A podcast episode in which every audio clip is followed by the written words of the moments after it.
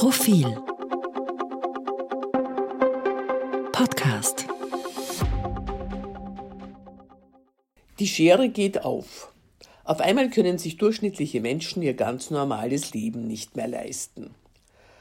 Dass es die Kinder einmal besser haben sollen als die Alten, dieser Wunsch gehe nicht mehr in Erfüllung. So lautet eine häufig vorgetragene Klage. Sie suggeriert, dass wir ökonomisch alle im selben Boot sitzen. Eine Gesellschaft von Aufsteigern und Aufsteigerinnen, jetzt pauschal im Aufstieg gestoppt.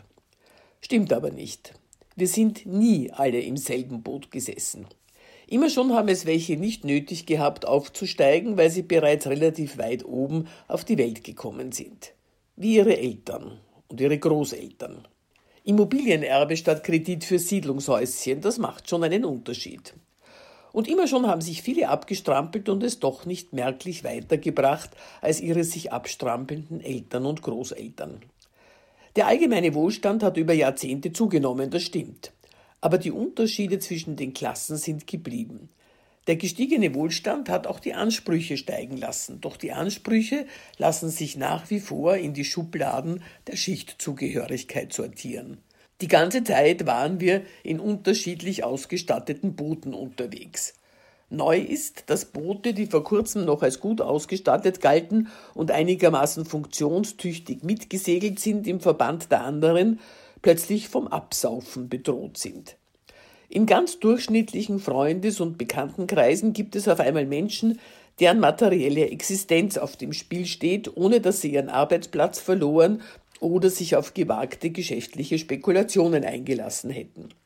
Sie können sich nur plötzlich ihr bisher normales tägliches Leben nicht mehr leisten, weil die Kosten dafür explodiert sind. Horrende Gas- und Stromrechnungen, gestiegene Mieten, jeder Einkauf im Supermarkt ein erschreckendes Minus auf dem Konto. Das alles steht in keinem Verhältnis zum Einkommen. Rücklagen werden angegriffen, adieu, spare froh, kleine Extras sind nicht mehr möglich. Bekannte im Café treffen oder gar im Restaurant? Hm, lieber nicht.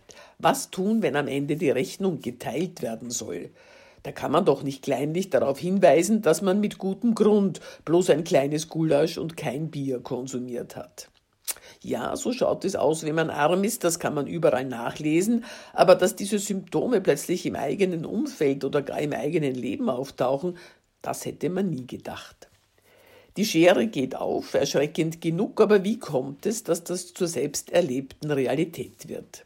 Was das Missverhältnis zwischen Einnahmen und Ausgaben befeuert, sind indes nicht nur die horrenden Preise, die Ursache liegt auch in der kontinuierlichen Entwertung von Arbeit mittels Umgehung mühsam erkämpfter Arbeitnehmer und Arbeitnehmerinnenrechte.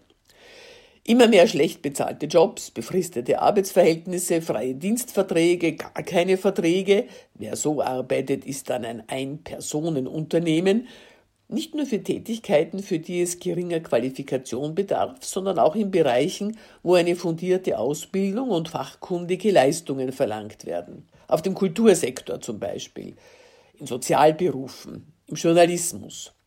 Wie kommt es, dass dem öffentlich-rechtlichen Rundfunk sorgfältig recherchierte und gestaltete Ö1-Sendungen bloß einen Pappenstiel an Honoraren wert sein dürfen, von denen freie Mitarbeiter und Mitarbeiterinnen schon vor der Teuerung kaum leben konnten. Die Lage ist höchst unerfreulich, das stimmt.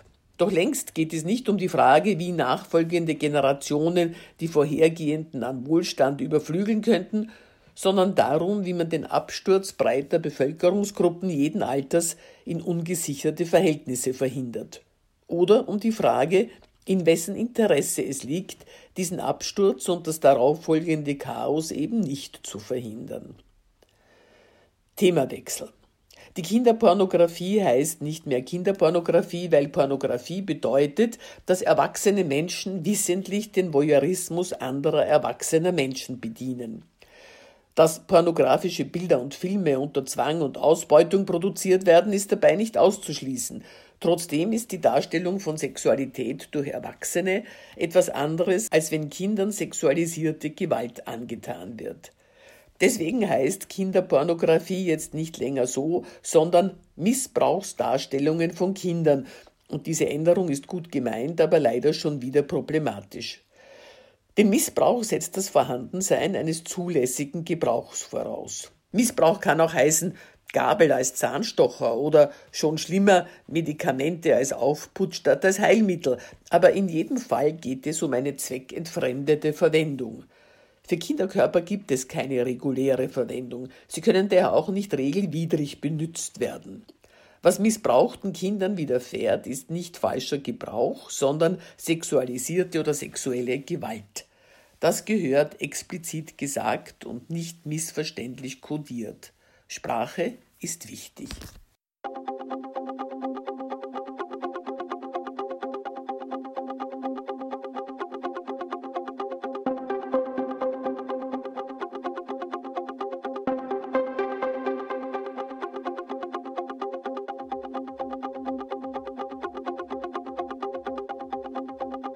Mehr zum Thema auf Profil.at.